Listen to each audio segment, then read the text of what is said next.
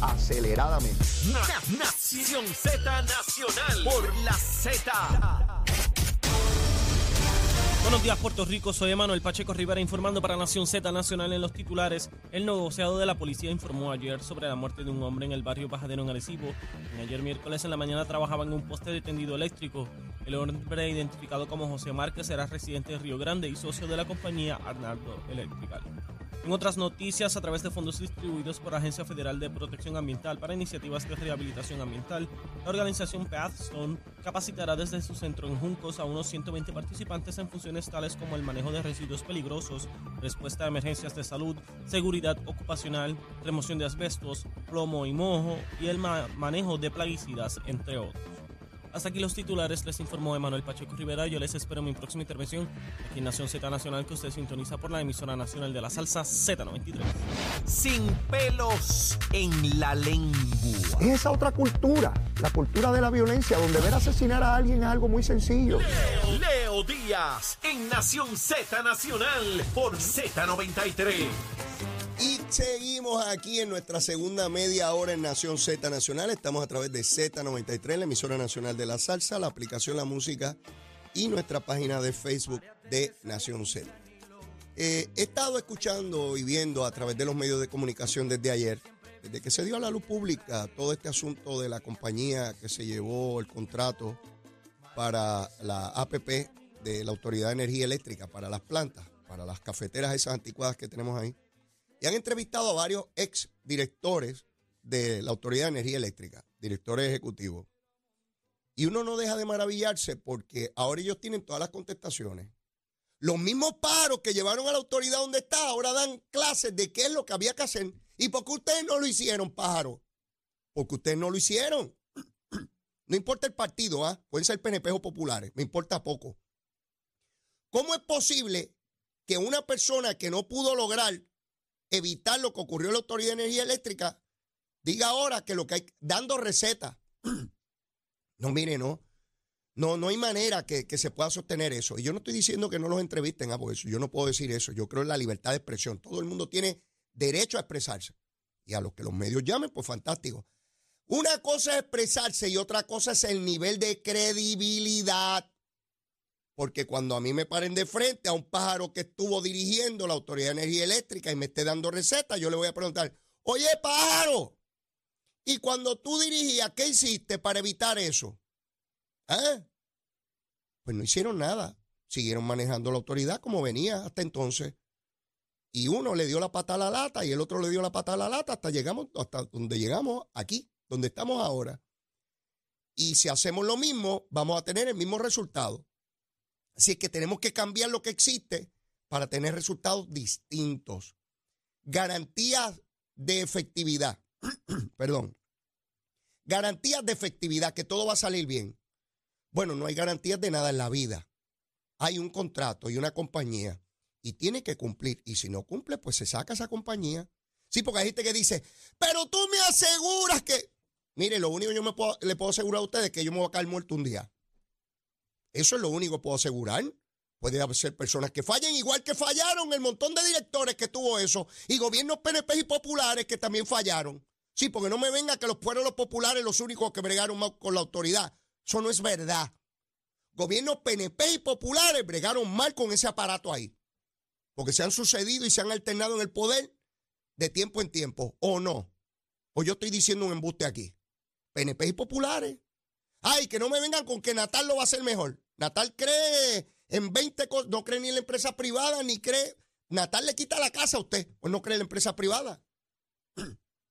Ahí está criticando a todo el mundo, como si él lo fuera a hacer mejor. Y Dalmao, una gente que no, no pudieron bregar con Nogales, que escondió propiedades, y ellos dijeron que ahí no había nada malo. Sí, porque cada cual defiende a su propia rata apestosa. Sí, a su propia rata idionda.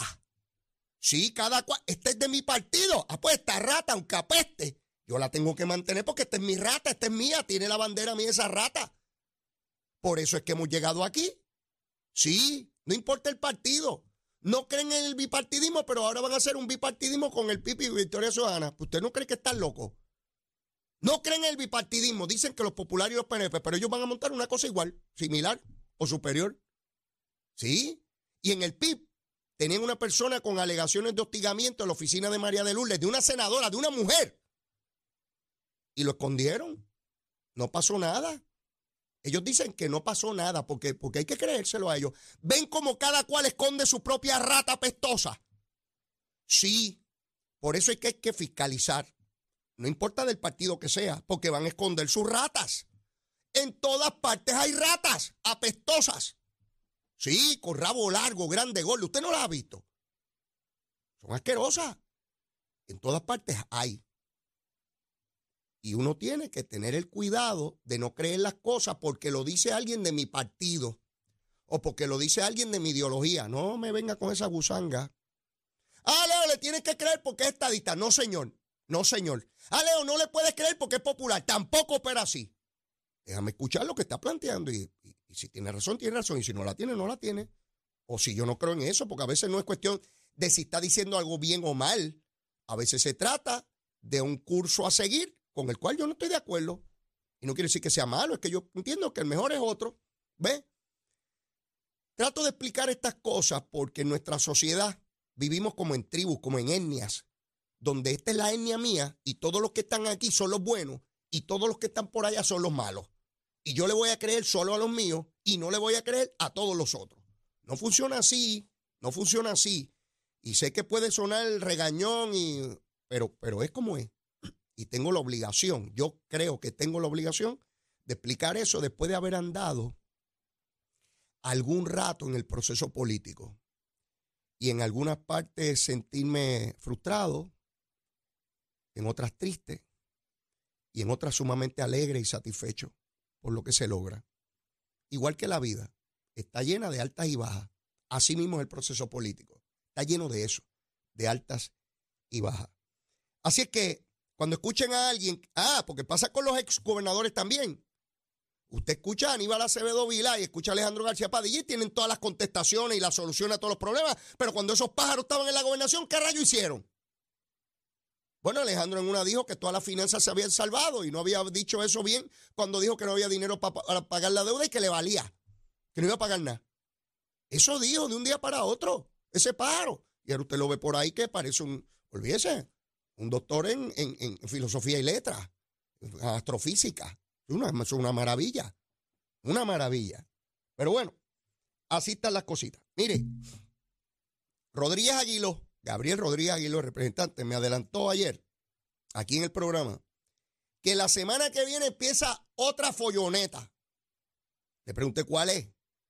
Las vistas públicas sobre el puente atirantado, el de Naranjito. El puente que lleva allí dañado más de una década y ahora de momento todo Puerto Rico detrás del puente. Todo Puerto Rico con el puente. Vamos a ponerle a, ese movimiento, todo Puerto Rico con el puente. ¿Saben qué? Los legisladores que están a cargo de eso, del Partido Popular, no tienen citado a Aníbal Acevedo Vila para la semana que viene. ¿Ustedes saben lo que dicen? Que no está citado, pero no descartan citarlo y que ellos van a adjudicar responsabilidad no importa el color que sea. De verdad, muchachos, dígame a una hora de vaquero, a ver cómo yo la interpreto. Al primero que hay que llevar allí, sentarlo bajo juramento y que diga si él o algún asesor de él que él sepa dio instrucciones a la autoridad de carreteras que había que inaugurar ese puente antes de las elecciones a como diera lugar. Eso es lo primero que hay que hacer. Y que él explique su responsabilidad sobre ese asunto.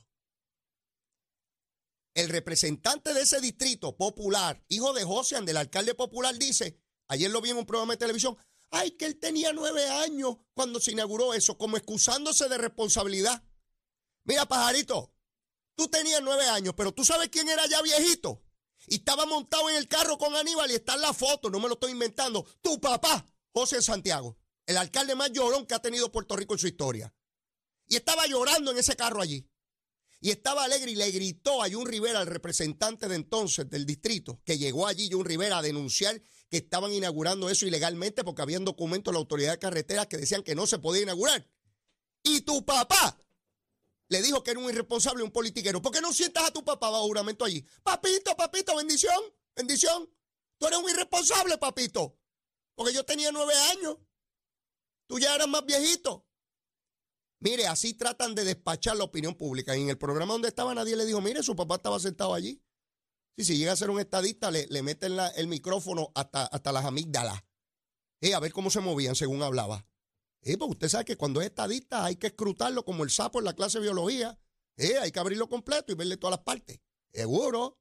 Así es popular, pues ponemos un pañito por aquí, lo empañetamos por allá. Mire, yo llego a estar en ese panel cuando ve, mire señor, su papá estaba allí. ¿Usted ha hablado con su papá? ¿Su papá le ha dicho por qué eso se dio así? Porque ahora ellos, no tienen que ver nada con eso.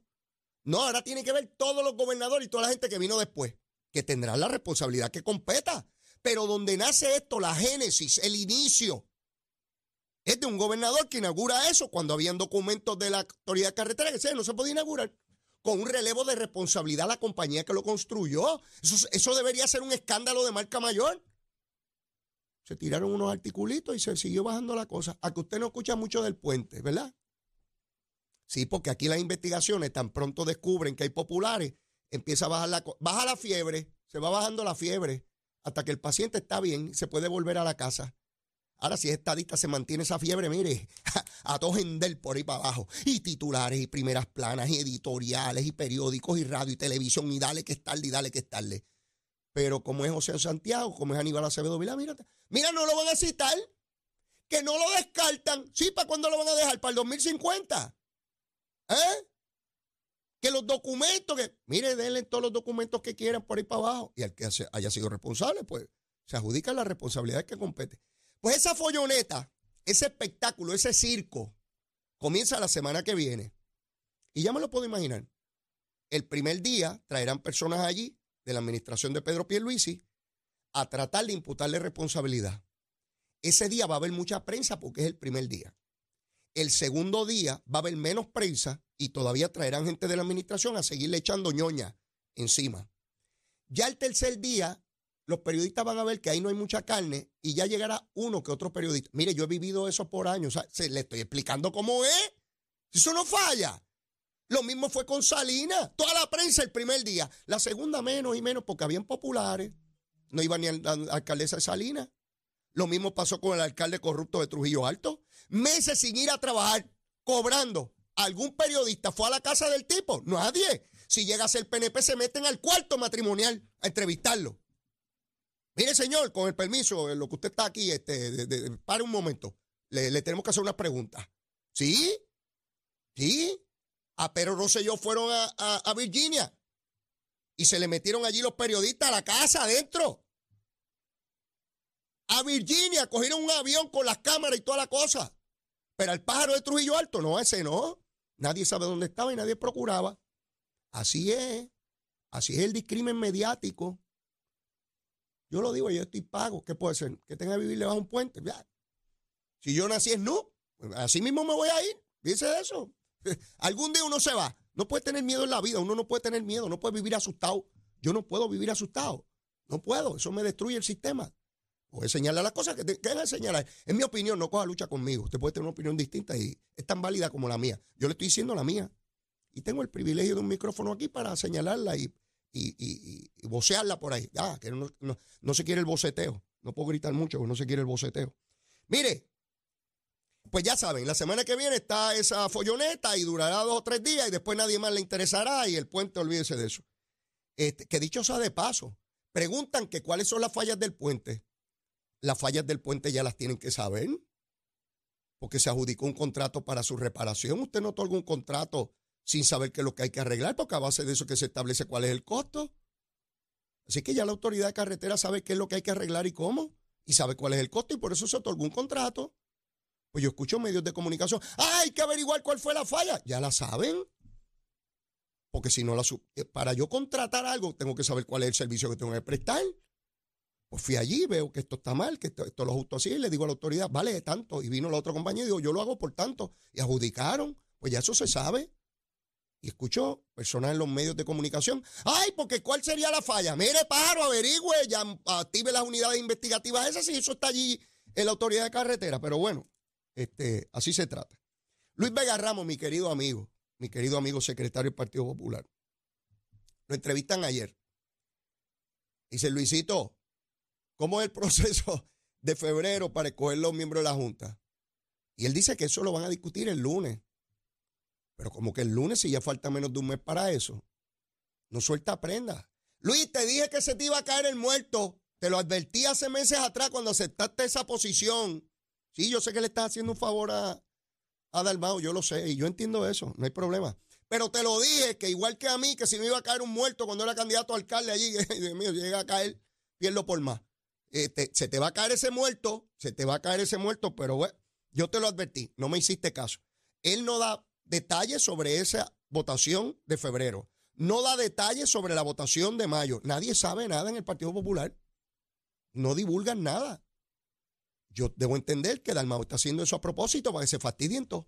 Sí, yo creo que Dalmao está frustrado. A los populares, el presidente del Senado creo que está frustrado porque tenía una intención política y una aspiración que no se le va a dar. Y lo peor que puede haber es un, una fiera herida porque le va a tirar a cualquiera y probablemente está buscando cómo hundirlos a todos. El tiempo dirá, esa es mi apreciación a distancia, a base de la experiencia, ¿verdad? De la observación, el método científico, la observación, lo que he observado a través de los años. Pero tengo que ir a una pausa y luego de la misma, Zahira Maldonado Molina, la licenciada, que dirige la Oficina de Administración de Transformación y Recursos Humanos, va a estar conmigo aquí porque vamos a discutir extensamente este plan de reclasificación eh, y remuneración en el gobierno de Puerto Rico. ¿De qué se trata? ¿Cuál es su alcance? ¿Qué justicias hace? Y vamos a discutirlo con calma y en detalle después de la pausa. Llévatela, Chelo. Buenos días, Puerto Rico. Soy Manuel Pacheco Rivera con la información sobre el tránsito. Continúa el tapón en la gran mayoría de las carreteras principales del área metropolitana, como es el caso de la autopista José de Diego desde el área de Bucanán hasta la salida hacia el Expreso Las Américas.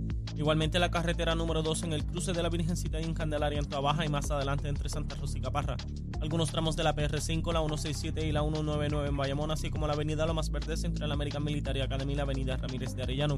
La 165 entre Catañuga y Nabo en la intersección con la PR22, el expreso Valdeoriotti de Castro, desde la confluencia con la ruta 66 hasta el área del aeropuerto y más adelante cerca de la entrada al túnel Minies en Santurce y la avenida 65 de Infantería en Carolina, el expreso de Trujillo en dirección a Río Piedras, la 176, 177 y la 199 en Cupey, así como la autopista Luisa Ferrer entre Montelledra y la zona del Centro Médico en Río Piedras.